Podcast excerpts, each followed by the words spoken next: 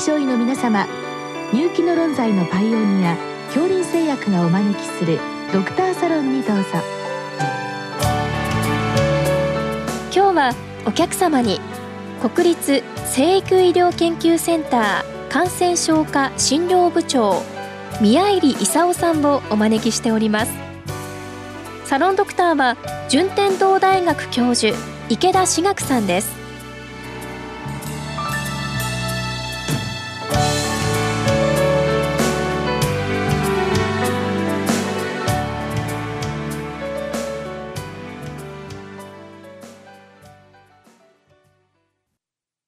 宮入先生今日はですね BCG のご質問が来てるんですけれども、えーと、まず最初に日本は結核中心国とよく言われてます。この表現っていうのは正しいのはどんな表現なんでしょうか？はい。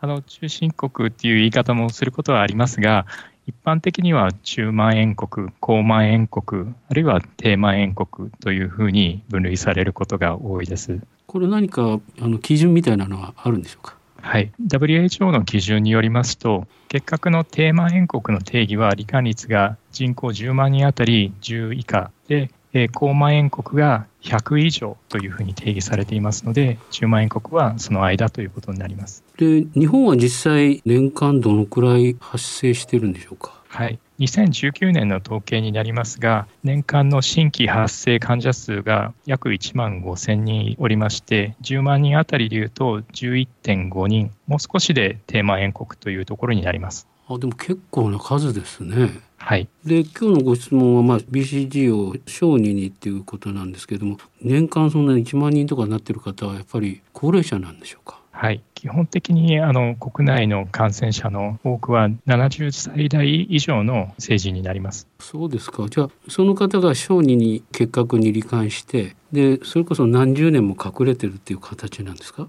それともどっかで新しく感染しちゃうというそういうことなんでしょうか？おそらくあの小児期に、まあ、高度成長期頃あるいはそれ以前に感染して長い間潜在性結核の状態のまま高齢者になり免疫状態があの低下してそこで発症するっていう構図があの主体だと思います。なるほど。で今の成人その70歳以上っていうのは BCG は受けてないんでしょうか？BCG 接種が始まったのが1950年代ですので、現在の高齢者で発症している方は BCG を受けていない方が多いと思います。保険者みたいになっちゃってるわけですよね。はい、はい、そうですね。それで10万円国ですから例えばそういった方がまあ結核を出した場合ですね子どもさんたちやっぱり罹患してしまいますよねそういう意味でもやっぱり私 BCG は続けなきゃいけないんじゃないかとは思ったんですけどもあのご質問のもう一つですねあの結核性髄膜炎とか俗瘤結核はほとんど見られなくなってんじゃないかというご質問なんですけどこれ実際どのくらい発生してんでしょうか、はい、これはあのほとんど見られないっていうのは正しい話で、大体あの0歳から14歳の小児における結核の発生者は年間50人程度だというふうに言われておりまして、2019年の統計だと38人、まあ、10万人あたりでいうと0.3人から0.4人ということで、かなり少ない数で、これは米国よりも少ない数になっています。これは少ない理由はやはり BCG をやってるからってこう考えなんでしょうか？はい、えー、そう考えられておりまして、えー、小児における BCG 接種の主な目的は、この乳幼児における結核を予防するということになります。乳幼児の結核はどのような特徴があるんですか？はい、小児の結核の特徴というのが、まず子どもたちは子どもたち同士で移し合うのではなくて、周囲の成人などからの暴露を受けて、で通常だとその感染した人というのは成人であれば潜在性結核、まあ、体の中で菌がすくってえそれが高齢者になって免疫が落ちたところで発症するという構図なんですが小児が初めて暴露を受けた時には感染してから結核を発症する確率が50%もあるというふうに言われていましてえそのうちの12割は俗瘤結核や髄膜炎といった重篤な結核の病形になるということが知られています。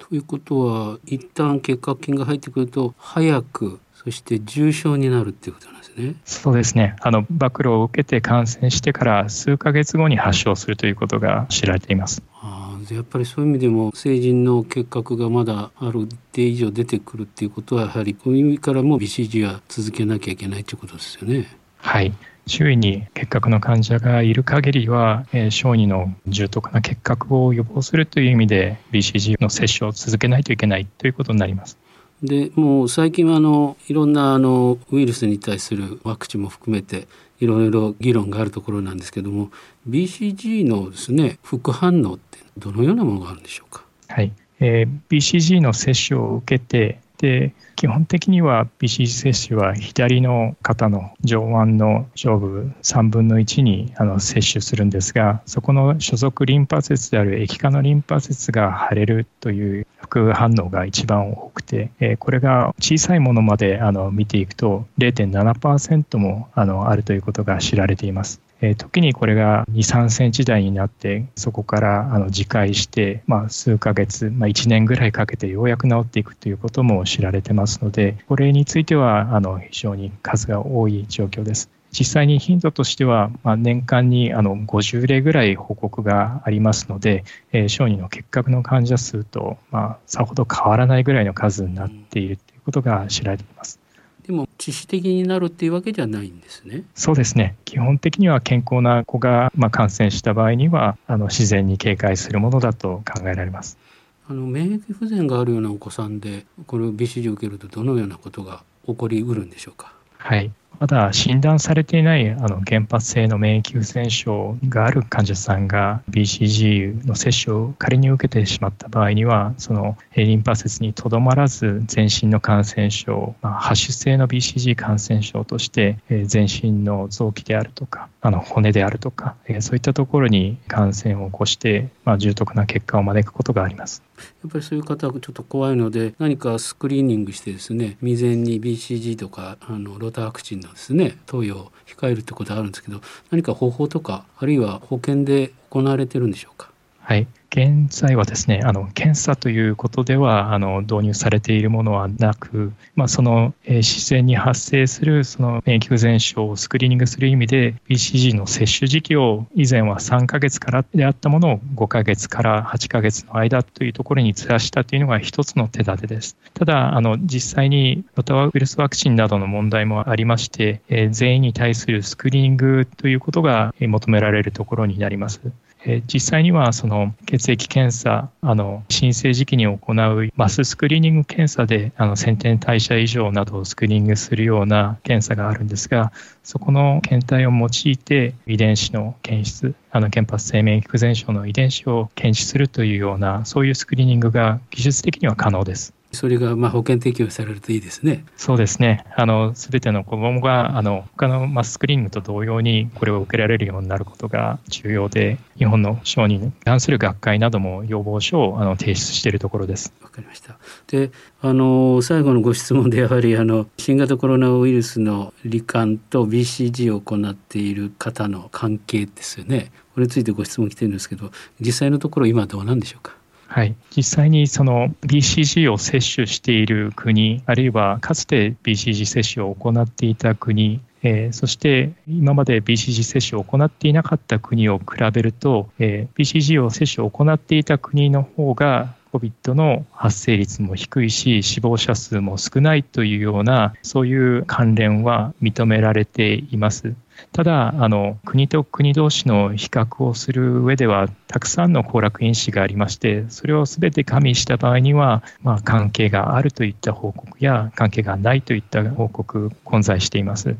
そこで何か欧米等ですね比較研究か知見みたいなのが行われてると聞いたんですけどどのようなものでしょうか？はい、BCG 接種を行った群と行わなかった群で新型コロナに感染するか発症するかあの重症度が異なるかというような知見が世界各国で行われていて米国のクリニカルトライアルを登録するデータベースには、まあ、20以上のあの登録があります。20ってすごいですね。あの例えばすごく興味あるのが日本ですとその1950年代から BCG をやってますよね。はい、それでその中でですねあるいはその前 BCG を受けてない世代との比較とかも、まあ、ちょっと年齢的なことがあるので難しいかと思いますけどそういった比較とかですね何らかの理由で BCG をやってない人たちとかですねいろいろなあの背景がまた異なるので難しいかと思うんですけどやはりそういった研究も必要かなと思って見てたんですけどね。そうですね。あの、実際にそのような比較ができると良いと思っています。スウェーデンなどでは、その BCG を接種していた時期、そうでない時期、あの、そういったところを比較して、新型コロナの発生率を比較した検討はあるんですけども、その検討では関係がないというような報告があります。ただ、あの、やはりより実際的には、その BCG そのものの効果自体はせいぜい15年程度というふうに言われていますので、まあ、子供の頃に打ったものが成人になっても効聞いているっていうのは、まあ、少しあの飛躍があるかなと個人的には考えておりまして実際にこれをあの検討するのであれば今接種してでこの後に感染するか重症化するかっていうことを見ていく必要があると思います。あの BCG を打つとなぜ新型コロナウイルスの発生が低くなるのかあるいは罹患しないのかってそういうのはどういうふうに考えられてるんでしょうか？はい、えー、理屈としては新型コロナに対する免疫応答として重要だというふうに考えられているのが自然免疫です。え自然免疫というのはあの、え過去に見たことがないような病原体に対して我々がもともと持っている細胞のレセプターがそれを認識してでいち早く応答するシステムのことなんですけれども、えその自然免疫がより強く働くとその新型コロナの重症度が低くなるというようなあの検討はいくつかあの報告があります。で BCG に関して言うと BCG を摂取をすることによって体の中の細胞が不活化されて自然免疫応答が全般的にあの強くなるというふうなあのことも知られています。なので2つを合わせると、えー、理屈としてうまくいくいきそうだという話はあります。なるほど。なんか頼もしいようなデータでございますけどでもまあ今後もう少しその研究ですね進まないとまあ結論は出ないということでしょうか。そうですね。あの、実際に、新型コロナに対する検討結果はこれから待たないといけないんですけれども、え、それに先立って、あの、2017年から19年において、65歳以上の成人を対象に BCG を接種した群と、あのしなかったプラセボを投与した群での、え、ランダム化比較試験がありまして BCG を接種した群の方が風邪をひきにくかった、まあ、約半分ぐらいになったというそういう報告があります。なるほど。いや、それも少しこの BCG の効果をサポートするデータということですね。そうですね。はい。どうもありがとうございました。